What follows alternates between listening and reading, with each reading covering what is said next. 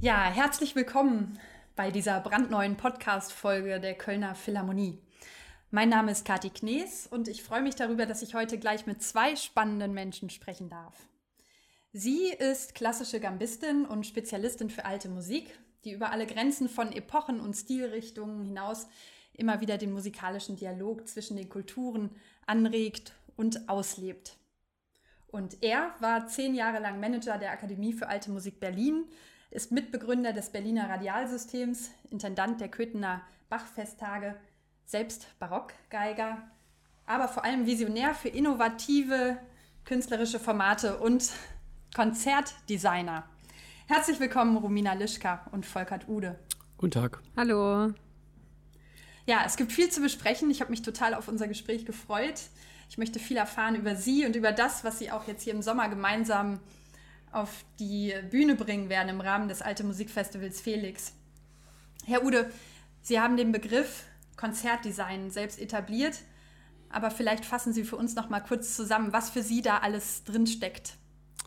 Also es geht eigentlich darum, dass man das Gestalten eines Konzertabends äh, als einen komplexen Prozess begreift und versucht, möglichst viele verschiedene Parameter mit in die Gestaltung einzubeziehen. Weil diese Parameter, äh, diese unterschiedlichen, alle miteinander in Beziehung stehen und sich gegenseitig bedingen eigentlich. Und das ist auch das, was wir tun. Also dieses Projekt ist nicht einfach irgendwie ein Programm, was wir uns am Telefon mal kurz ausgedacht haben, sondern äh, dem geht eigentlich eine sehr lange ähm, gestalterische, kreative Phase voraus, ähm, weil wir zunächst ja diese drei Zutaten haben, sozusagen in Form von den drei Künstlerinnen, äh, die mit ganz unterschiedlicher Musik kommen, unterschiedlichen Erfahrungshorizonten. Und ähm, gleichzeitig haben wir gesagt, wir wollen diese drei unterschiedlichen musikalischen Ebenen auch noch durch eine visuelle Ebene verbinden und ähm, dann wird es schon ziemlich kompliziert, wenn man das alles äh, miteinander sozusagen in Interaktion bringt äh, und nicht einfach sagt, wir drehen jetzt ein paar Videos und die spielen wir ab und dabei läuft Musik. Das ist vielleicht ganz einfach zusammengefasst äh, das, was ich mit Konzertdesign eigentlich meine. Denn Design ist nicht die Gestaltung einer Oberfläche, also im Sinne von, wir machen jetzt das Licht blau oder grün und das ist die Entscheidung sozusagen für die, für die Gestaltung, sondern ähm, Design meint eigentlich einen komplexen Gestaltungsprozess, äh, an, den, an dessen Anfang eigentlich eine Frage steht ähm, oder ein Problem, was man vielleicht losen, lösen möchte. Und dann schaut man sich diese verschiedenen Dinge an, die man, die man hat. Und manche sind gegeben und manche, manche kann man ähm, dazu erfinden sozusagen. Und am Ende steht dann tatsächlich ein, ein sehr besonderer, ein sehr einzigartiger Konzertabend, der eigentlich nichts mehr damit zu tun hat, wie man normaler oder klassischerweise eigentlich einen Abend mit egal welcher Musik gestaltet, im Sinne von, dass es nur eine Abfolge von bestimmten vorkomponierten Stücken ist. Und ähm, das ist ein ganz toller gemeinsamer Prozess, der sich eben nicht nur auf das Äußere bezieht, sondern auch tatsächlich äh, sehr viel mit dem Vermengen, mit dem Überblenden von diesen unterschiedlichen Parametern zu tun hat, also den nicht musikalischen und den musikalischen Parametern. Sind denn die Konzertformate, die Sie entwickeln, für Sie eine naturgegebene Weiterentwicklung der gängigen Konzertformate oder sehen Sie das mehr als Alternative? Ich werbe immer dafür, dass es vor allen Dingen darum geht, ähm, Formate zu diversifizieren. Es, es, geht mir nicht darum, das eine gegen das andere zu ersetzen, weil das eben auch tatsächlich sehr komplex ist. Und ich habe eigentlich Spaß, äh, fast immer weiter wegzugehen äh, von, von dem, was man normalerweise als Konzert bezeichnet. Und ich meine damit, es gehen MusikerInnen auf die Bühne und dann geht das Licht im Saal aus und auf der Bühne an und dann wird 45 Minuten gespielt, dann gibt es eine Pause und dann gibt es nochmal 45 Minuten. Also das alles äh, habe ich sozusagen hinter mir auf eine Art und eigentlich interessiert mich das nicht mehr, sondern mich reizt eigentlich das Potenzial oder die Potenzialentwicklung auch im Hinblick darauf, erstens, wie kann man äh, das Potenzial von, von bestimmten Musiken, also gerade von Musiken, die wir zu kennen meinen, wiederentdecken, also zu den Ursprüngen, zu, zu, zu, zu ihrer ursprünglichen Wirkung hin zurück. Aber wie kann man auch das musikalische Repertoire erweitern? Und äh, in der Beziehung, glaube ich, ist dieses Projekt total Beispiel, beispielgebend, weil es äh, eben nicht nur um, um alte Musik aus einer Kultur geht, sondern um ganz unterschiedliche Musiken aus ganz unterschiedlichen Kulturen, die erstaunlicherweise äh, im Kern, zum Beispiel in ihrer Emotionalität, ganz ähnlich sind, aber mit völlig unterschiedlichen Mitteln arbeiten. Und äh, das ist unheimlich spannend zu sehen, wie man diese unterschiedlichen Dinge eigentlich übereinander legen kann, so wie verschiedene Layer eigentlich und sich dadurch etwas völlig Neues ergibt. Frau Lischka, vielleicht können Sie mal aus Ihrer Perspektive als Interpretin erzählen, wie Sie das erleben oder erleben Sie das Spielen anders, wenn das Konzept die gängige Form von Publikum und von der Bühnensituation auflöst? Ja, ich möchte mich da anschließen, was Volker schon gesagt hat, weil ähm, wenn man sehr lange Repertoire spielt, das, äh, das schon besteht oder komponiert ist, dann äh, möchte man einerseits, je länger man das macht als Musiker oder Künstler, möchte man, also oder ich möchte ich umso mehr verstehen, aus welchem Kontext kommt diese Musik, für was steht diese Musik, wie, in welchem Kontext ist sie in dieser Zeit ähm, empfunden oder aufgeführt worden oder aufgenommen worden und inwieweit ähm, hat das noch was mit heute zu tun und inwieweit kann es heute für Menschen heute etwas bedeuten. Und das ist wahrscheinlich, seit ich beruflich Musikerin bin, ist diese Frage immer wichtiger geworden. Und ähm, ist für mich jetzt der Prozess, ähm, oft geht es mir mehr darum, ähm, gar nicht unbedingt ein Stück von Beginn bis Ende zu spielen, sondern eher zu verstehen, was ist die Essenz, was ist die, die Stimmung oder der Charakter oder ähm, das musikalische Motiv, das mich am meisten anspricht und wie kann ich das rauslösen und wie kann ich das äh, in einen Dialog bringen mit, mit anderen Stilen oder anderen Genres, wo es ähnliche Elemente gibt. Und dadurch eigentlich möchte ich ähm, Zugang also suche ich Zugang zu auch einem anderen Publikum und anderen Menschen, die jetzt vielleicht in normal, also das normale Klassikpublikum sozusagen, ähm, suche ich eigentlich einfach mehr Menschen, die, die diese Musik hören wollen. Ja, es gibt, glaube ich, einen entscheidenden äh, äh, Unterschied zu dem, wie man normalerweise mit Musik umgeht. Ähm, weil ich würde vehement widersprechen, wenn Sie sagen, äh, oder Romina als Interpretin ansprechen. Das ist das normale Bild. Also man hat irgendwelche geschriebene Musik und dann gibt es einen Interpreten oder eine Interpretin. Und, und, was hier passiert, ist eigentlich was anderes. Also das ist eine Aneignung eigentlich von verschiedenen musikalischen Stilen, ähm, eine Aneignung natürlich auch von improvisatorischen Elementen und es entsteht eigentlich was ganz Neues. Es ist ein ganz anderer Prozess als das Abspielen einer vorgegebenen Partitur. Genau. Also es wird eigentlich wie Komponieren, das aus Improvisation und aus dem Verdauen von Material, das schon besteht, kommt. Und das visuelle Element finde ich halt auch, das ist für mich jetzt eigentlich das erste Projekt, wo ich so arbeite, aber das war auch total wichtig und ich war eigentlich sogar, ähm, ich weiß nicht, ob man das sagen darf, aber ich war eigentlich ganz froh mit dieser Pause, die wir machen mussten über ein Jahr lang, ähm, weil ich dadurch ähm, sehr viel Zeit hatte, um zu reflektieren und weil das für mich eine neue Ebene ist, ähm, habe ich dadurch viel, viel mehr, sind viel mehr innere Bilder hochgekommen, die wir jetzt auch verarbeiten können und das wäre in der Schnelle gar nicht so gegangen, glaube ich. Und äh, mir geht es auch darum, eben, wenn man diesen Prozess macht, dass man neue Musik probiert zu kreieren, zusammen mit diesem Verdauen aus, aus bestehendem Material, dass, dass man ja auch dann eine Geschichte erzählt zusammen. Und, und, äh, und ich glaube, eine Geschichte braucht einfach diese visuelle Ebene auch, dass, dass die Geschichte noch deutlicher, noch bildhafter auch ist. Ja, beziehungsweise das, das Visuelle ähm, schafft manchmal ganz außergewöhnliche Resonanzen. Also das letzte Mal, als wir geprobt haben hier in diesem Raum, das ist schon eine Weile her, mhm. da gab es noch kein Corona, das war im Herbst vor zwei Jahren, also vor mhm. anderthalb Jahren ungefähr. Und ähm, wir hatten so verschiedene visuelle Ideen und haben ähm, eine große Leinwand gehabt äh, hinter den Musikerinnen. Und ich habe mit denen bereits äh, aufgenommen Material gespielt und wir haben eine sehr schöne Sequenz gedreht, wo ähm, Galia Benali äh, Romina die Haare gemacht, also sie hat Zöpfe geflochten und, und ihr sozusagen eine Frisur gemacht. Also es ist was unheimlich Intimes, jemand in die Haare zu greifen was eigentlich nur Friseure machen oder, oder Mütter mit ihren, mit ihren mhm. äh, äh Mädchen. Und das haben wir so gefilmt und dann habe ich das äh, projiziert und du hast angefangen, plötzlich ein Stück Bach zu spielen dazu. Mhm. Und plötzlich haben wir eigentlich alle angefangen zu weinen. Das war so stark plötzlich, weil diese diese, diese Intimität, die auch diese Musik hat, durch diese visuelle Ebene so stark verstärkt wurde, dass man sofort gespürt hat, was das eigentlich, das meine ich mit Potenzial, also was diese Musik auch an Potenzial hat. Das ist nicht die einzige Interpretationsmöglichkeit, aber es ist eine und die eine unheimlich starke emotionale Wirkung hat. Und das finde ich total faszinierend, damit zu experimentieren mhm. eigentlich.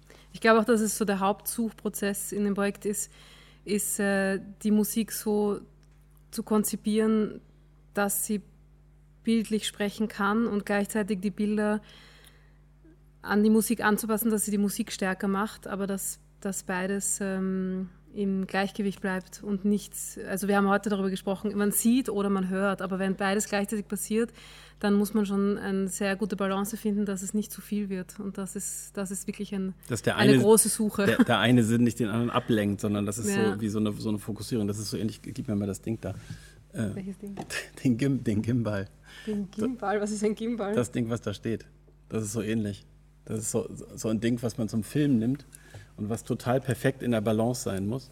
Man kann es in alle Richtungen drehen und die Kamera mhm. folgt immer dem Blick sozusagen des Kameras. Die Kamera bleibt ganz still. Und die ja. Kamera bleibt ganz still. Und genauso ist das mit, dieser, mhm. äh, mit, mit, diesen, mit, mit diesen Videos.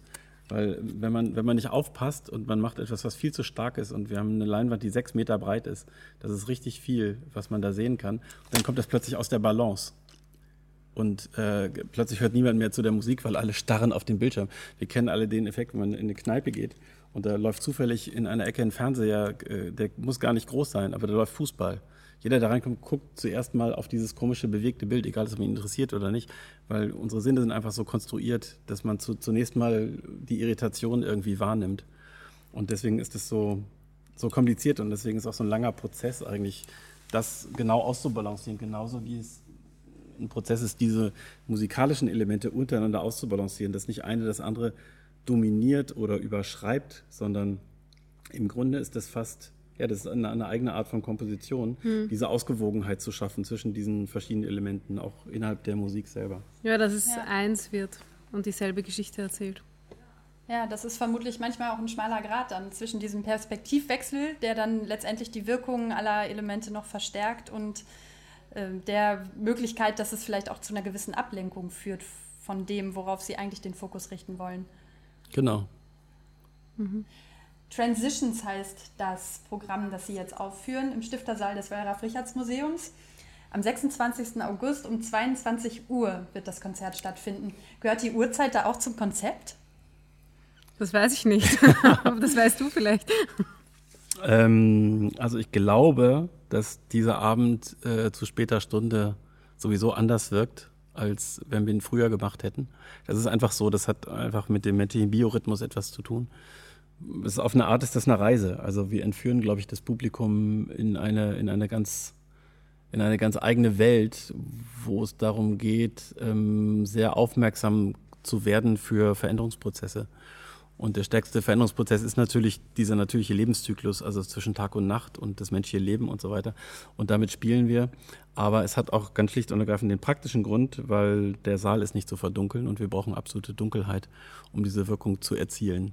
Aber ich glaube trotzdem, dass es um 22 Uhr viel, viel, viel schöner ist hm. als um 19 Uhr. Das ja, weil das Publikum, glaube ich, je mehr sie in einer inneren Ruhe mit sich selbst auch sind, ähm, desto mehr können sie die, die Reise mitmachen. Und ich glaube, wenn es später am Abend ist, ich, jeder ist natürlich anders, aber man ist doch irgendwie ein bisschen entspannter oft, wenn es später am Abend ist, als, als irgendwie am Nachmittag oder untertags. Und bereiter für Entführungen. Ja. Erzählen Sie doch nochmal, welche Zutaten zu Transitions alle dazugehören. Also Galia Benali ist dabei und Neva Öskin und Sie ja. werden auf der Bühne spielen. Was ist für Sie so ähm, die Essenz des Programms musikalisch? Die Essenz ist für mich, dass wir alle ähm, mit unseren Identitäten und unserem Wissen von verschiedenen Stilen, Musikstilen, Genres, äh, die wir haben, dass wir wir selber sein können und trotzdem in einem Raum zusammen sind, wo wir zusammen bestehen können auch. Ja, und für mich ist mir heute nochmal klar geworden, wir diskutieren immer sehr viel. Ne? Also es wird viel gespielt, aber es wird auch viel diskutiert und sich ausgetauscht. Und äh, wir sind heute darauf gekommen, dass dieser ganze äh, Transitions-Prozess, also dieser Prozess von, von Veränderung auch etwas zu tun hat mit Weitergeben, also mit dem Bewusstsein, dass wir aus einer bestimmten musikalischen Tradition kommen, also alle drei von sehr unterschiedlichen Positionen aus kommen sozusagen. Und dass eigentlich auch jede Generation natürlich die Aufgabe hat, ähm, diese Tradition zu übernehmen, sie wertzuschätzen, aber sie trotzdem auch weiterzuentwickeln. Und da sind wir jetzt speziell bei dem Thema alte Musik. Äh, ich finde das ganz wichtig, dass äh, gerade auf alte Musikfestivals diese Art von Projekten passiert, wo es nicht nur darum geht, sozusagen das museal aufzubereiten und hörbar zu machen und sichtbar zu machen, diese Art von Musik, sondern wo es auch darum geht, eigentlich damit umzugehen und mit großer Sorgfalt sozusagen sich dieses Material anzueignen und es weiterzuentwickeln und mit anderen Elementen anzureichern.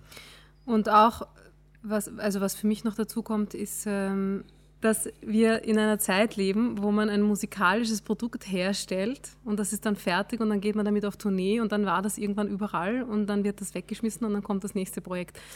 Und also weggeschmissen ist übertrieben, aber man muss dann sich wieder weiter, also neues Projekt. Und in diesem Projekt, das hat wirklich das Potenzial, ähm, vielleicht in drei Jahren, ähm, indem wir immer wieder Residenzen an verschiedenen Orten machen mit anderen Musikern, mit vielleicht auch Tänzern ähm, und auch weiterhin diese, diesen Prozess filmen, dass dieses Projekt in drei Jahren vielleicht ein ganz anderes ist. Und ich finde das viel passender auch als Künstler, weil wir verändern uns ständig, aber wir bekommen überhaupt nicht die Möglichkeit, das in, in ein und demselben Projekt zu zeigen, dass wir dass wir mit einer Idee anfangen, aber das lebt, das Projekt lebt und es verändert sich und das verändert sich mit der Zeit und, und man kann dann auch sagen, da wir das in sieben Transitions, in sieben Kapiteln aufgebaut haben, kann man auch sagen, okay, jetzt nehmen wir die Transition raus, wir tun eine andere rein oder irgendwann sind sogar alle sieben Transitions irgendwie auswechselbar mit anderem Material, das wir gemacht haben. Und das finde ich einfach einen extrem spannenden Prozess, weil es einfach die, die Wirklichkeit, also unsere Realität ist als Künstler, dass wir uns immer weiterentwickeln wollen und weiter suchen. Und es gibt diesen Raum in diesem Projekt und das habe ich bis jetzt ähm, noch nicht erlebt in einem Projekt. Und das finde ich etwas Besonderes. Und das ist aus meiner Sicht auch tatsächlich eines der ganz problematischen Zustände in unserem Konzertleben, also im weitesten Sinne, ob das so klassische Musik ist oder alte Musik dass wir irgendwie immer davon ausgehen, als, als, als Künstlerin, als Produzentin und auch als Veranstalter, dass man sozusagen ein, ein fertiges Produkt haben muss. Das muss möglichst shiny sein und glänzend und, und so weiter. Und wir präsentieren eigentlich immer nur eine Oberfläche von etwas Fertigem. Und das ist so unendlich viel aufregender, sich auch selber auf so eine Reise zu begeben. Äh, auch mit der Gewissheit, dass das nicht das Endgültige ist, weil uns fällt ja ständig was Neues ein. Und das finde ich auch das Schöne daran, an dieser Art zu arbeiten. Das ist ja auch irgendwie die Magie, die so ein Konzert ausmacht, dass wenn man zehnmal das gleiche Programm hört, dann ist es trotzdem zehnmal ein anderes Konzert, je nachdem, wo man das aufführt, zu welcher Tageszeit. Ja. Dann wird das Stück vielleicht auch mal von einem anderen Musiker, einer anderen Musikerin gespielt. Und man muss sich irgendwie immer wieder neu damit erfinden. Und vor allem mhm. das Publikum ist jedes Mal anders und die, das ist auch was, was ich immer wieder bemerke, das Publikum weiß überhaupt nicht, wie wichtig sie sind. Also die machen 50 Prozent von der Energie des Konzerts aus und die Bühnenseite sind die anderen 50 Prozent und, und ähm, ja, für welche Menschen man spielt, macht das Konzert halt aus. Also es ist auch wichtig, dass sie, dass sie das wissen. Ja, das, das wurde jetzt ja auch mit Corona nochmal ganz deutlich klar, dass ein Konzertbesuch auch für die meisten Menschen im Publikum viel mehr ist letztlich als einfach nur ein Konzertbesuch, sondern dass über das musikalische Interesse raus da einfach auch noch viel mehr passiert, dass es eine emotionale, eine soziale, eine gesellschaftliche Angelegenheit ist und dass es auch, also ich würde aus meiner Sicht fast sagen, also lebenswichtige Grundbedürfnisse stillt, Musik mhm. zu hören und so ein Konzert zu erleben. In, inwiefern spielen denn diese Faktoren auch eine Rolle in Ihrer Arbeit als Konzertdesigner? Das ist schon äh, natürlich sehr wichtig. Mir ist schon lange klar, dass äh, Musik nicht absolut ist, sondern dass man oder dass jeder und jede Musik anders hört und ähm, sich das auch extrem verändert durch den Kontext, in dem man Musik hört, durch ähm, den Zustand, in dem man, also den emotionalen Zustand, den körperlichen Zustand, mit dem man in ein Konzert geht ähm, was zwischen Publikum und MusikerInnen passiert auf der Bühne. Also zwischen Bühne und Publikum spielt eine extrem große Rolle. Und bei unserem Projekt ist vielleicht ähm, besonders stark, also besonders starke Beziehungsebene, äh, so eine Interaktion, die man musikalisch hört, aber eben auch spürt zwischen, zwischen den drei Frauen. Das ist, ähm, das ist total bemerkenswert. Das ist was völlig anderes als ein Streichquartett, was seit 30 Jahren zusammenspielt. Ähm, die natürlich auch so ihre Rituale haben und so weiter, aber hier passiert noch was ganz anderes, weil es ein Austausch auf ganz unterschiedlichen Ebenen ist und eine nonverbale Kommunikation, die unheimlich stark ist und unheimlich Beziehung stiftet, würde ich sagen. Mhm. Ja, ich wahrscheinlich, weil wir den gemeinsamen Nenner, die Musik haben und wir alle das Bedürfnis haben, einen neuen Weg zu suchen, ähm, vereint uns das. Ja. Und die Konzertformate, die beginnen ja meistens auch nicht erst mit dem ersten Ton, der auf der Bühne gespielt wird, oder? Hm. Weil welche Rolle spielt das vorher und das nachher für Sie? Ich vergleiche das immer mit, mit dem Ein- und Ausschwingvorgang einer Seite.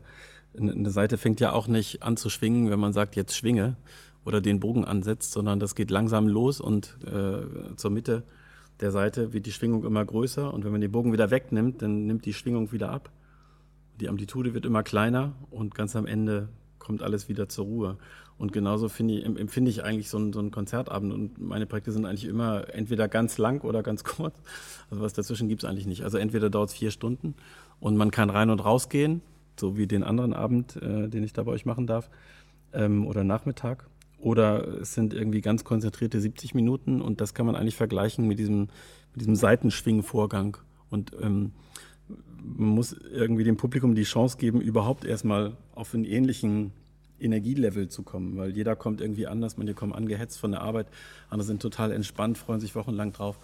Ähm, mhm. Und wir gehen immer davon aus, dass um 8 Uhr geht das Konzert los und dann, bam, sind alle Leute bereit und hören zu. Das ist natürlich nicht der Realität entsprechend, sondern äh, jeder und jede braucht irgendwie unterschiedlich lange, um überhaupt auf so ein Level zu kommen oder in so einen Zustand, äh, um bereit zu sein, Musik zu hören. Und das versuche ich immer so ein bisschen auszubremsen, in denen äh, bei meinem Abend irgendwas passiert, was zunächst mal überrascht und das, das Publikum nicht einfach in den Raum kommt, wo das Arbeitslicht an ist und alle sich laut unterhalten, sondern dass da irgendwas ist, was vielleicht auch ein bisschen mysteriös ist, was aber auf eine Art äh, erstmal sozusagen die Konzentration in den Abend mit hineinnimmt und vom Alltag ablöst. Das ist eigentlich das Ideale, finde ich.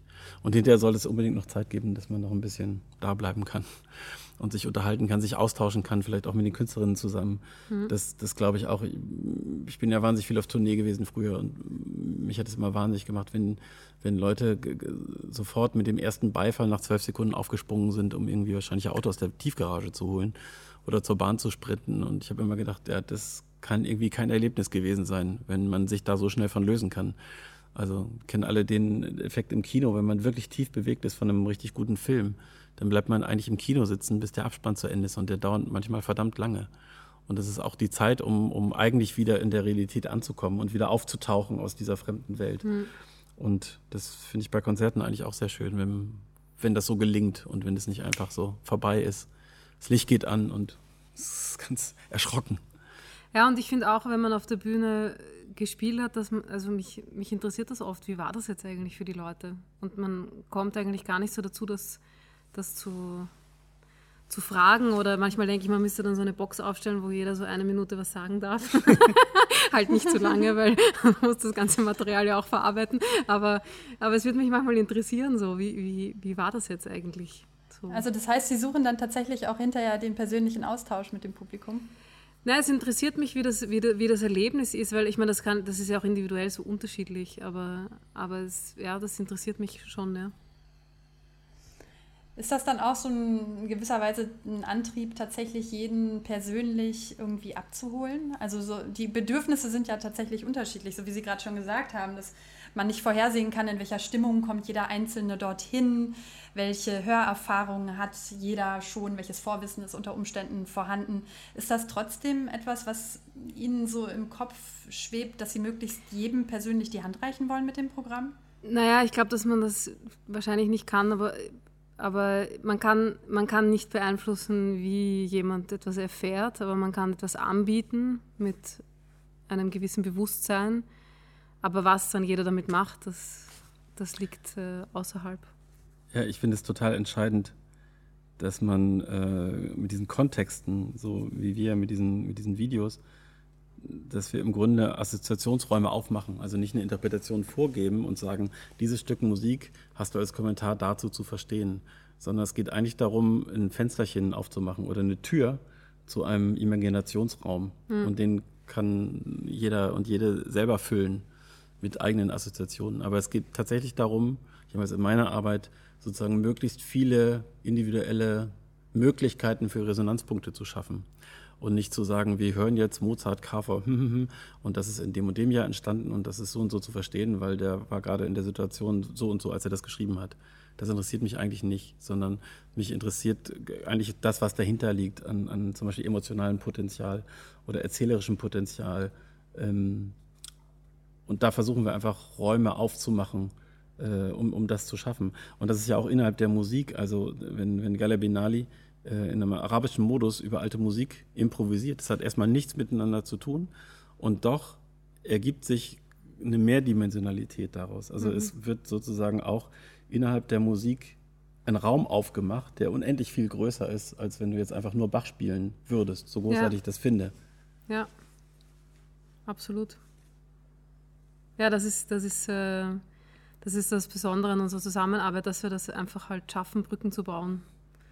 Und äh, das fragt halt viel, ähm, viel Befreiung von, von was man so alles gelernt hat.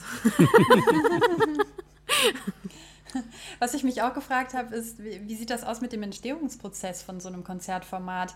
Ist das ähm, häufig so, dass es einen Raum gibt, einen konkreten Konzertsaal, einen Raum, in dem etwas stattfinden soll und dann passen Sie quasi dieses Konzertprogramm dem Raum an oder gibt es eine Idee und Sie machen sich dann auf die Suche nach dem richtigen Raum für die Idee? Das ist total unterschiedlich. Also ich habe schon viele Sachen gemacht, die sozusagen site-specific waren, weil es einen speziellen Auftrag gab. Also zum Beispiel was für die Hamburger Kunsthalle zu machen, wo es darum ging, eigentlich einen Ausstellungsraum für bildende Kunst zu bespielen. Aber das Projekt ist eigentlich aus der, der Kraft von euch dreien irgendwie entstanden oder euch beiden mhm. zunächst mal, äh, äh Romina und Galia Benali und Rumin hat dann gefragt, ja, aber dann müssen wir noch was irgendwie machen, kannst du da mitmachen? Und ähm, dann passiert das irgendwie. Also da war jetzt nicht der Gedanke an einen speziellen Raum, Nein. sondern eigentlich ein Gedanke an eine spezielle Form von Zusammenarbeit, die wahrscheinlich total speziell ist bei uns. Und die ist nicht geprägt, so wie in, in, mit größeren Ensembles, dass wir einen Probenplan machen, das ist von zwei bis um fünf, dann probieren wir das Stück und das Stück und das Stück und dann haben wir noch eine halbe Stunde Zeit, am nächsten Tag nochmal was zu wiederholen. Funktioniert überhaupt nicht so. Wir sind einfach den ganzen Tag zusammen und manchmal diskutieren wir eine halbe Stunde und dann spielen wir eine halbe Stunde und dann wird zehn mhm. Minuten irgendwie wild irgendwas gedreht und dann ist irgendwas Neues da. Mhm. Das ist sehr speziell, glaube ich. Ja, und vor allem, es ist sogar eher das Gegenteil bei diesem Projekt, weil, weil es, es hat eigentlich mit überhaupt keiner Idee angefangen. sondern mich haben gewisse Themen interessiert und dann dachte ich, ja, ich will das mit Galia machen und ich wollte was mit Volkert machen und und es hat auch ein bisschen gedauert, bis wir irgendwie so uns gefunden haben und bis wir eigentlich gefunden haben, um was geht es hier jetzt eigentlich und was wollen wir jetzt eigentlich machen und was ist jetzt das Thema und also es, es ist eher eher so, ähm, das hat eigentlich zwei Jahre gedauert, bis es so deutlich war, dass ich dann irgendwann verstanden habe, okay, dieses Projekt ist jetzt doch für große Seele gemacht.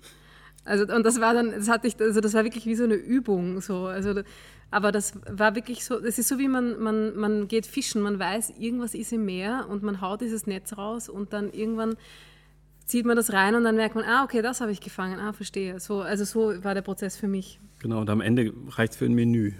ja. Was würden Sie sagen, was ist Ihr Antrieb? Geht es Ihnen darum, mehr oder andere Menschen ins Konzert zu locken oder eher dem Publikum, das schon in die Konzerte geht, eine neue Perspektive zu ermöglichen. Oh, ich will die gar nicht sortieren. Äh, ist immer schön, wenn mehr Menschen kommen oder andere Menschen kommen. Ich glaube, ich leide seit meiner Kindheit äh, einer gewissen Schizophrenie, weil ich habe, ähm, seit ich neun Jahre alt bin, in einer Kantorei gesungen und Kirchenmusik gesungen und dann Geige gespielt und so weiter. Und ähm, in meiner Jugend war das nicht besonders cool, Geige zu spielen. Und ich habe immer darunter gelitten, dass andere, äh, also mit denen ich was zu tun haben wollte, die Musik, die ich auch sehr gerne gemocht habe, dass die das überhaupt gar nicht interessiert hat. Und ich glaube, das ist ein tiefsitzendes Trauma, dass ich versuche, ähm, auch Leute anzusprechen, die nicht klassischerweise und selbstverständlich sowieso ähm, in diese Art von äh, Konzertveranstaltung geht, weil das für sie irgendwie immer dazugehört hat. Mich interessieren eigentlich die anderen. Weil die, die sowieso hingehen, ähm, da freue ich mich auch und da habe ich auch sehr schöne, berührende Dinge erlebt mit Menschen, von denen mir immer Leute gesagt haben, ja, die gehen sowieso und das sind halt so dieser klassische Typ des Abonnenten oder der Abonnentin, die plötzlich ähm, in einer Emotionalität auf, auf Arbeiten äh, reagiert haben, dass mich das umgehauen hat. Also das geht ja nicht an den Menschen vorbei. Aber ich freue mich vor allen Dingen über andere. Was macht für Sie ein gelungenes Konzerterlebnis aus? Wann, wann gehen Sie mit dem Gefühl im Bauch nach Hause, dass, das, dass da gerade was passiert ist, was besonders war? Wenn da was von bleibt. Also ich habe jahrelang, äh, ich halte ja viele Vorträge und ich frage oft ähm, die Zuhörenden, an welche Konzerte in ihrem Leben erinnern sie sich eigentlich? Und es gibt natürlich an Musikhochschulen gibt es immer äh, MusikerInnen, die sagen, ja, da und da habe ich, keine Ahnung, Rostropowitsch gehört und das hat irgendwie dazu geführt, dass ich jetzt Cello spielen würde oder irgendwie sowas. Sowas gibt es natürlich immer.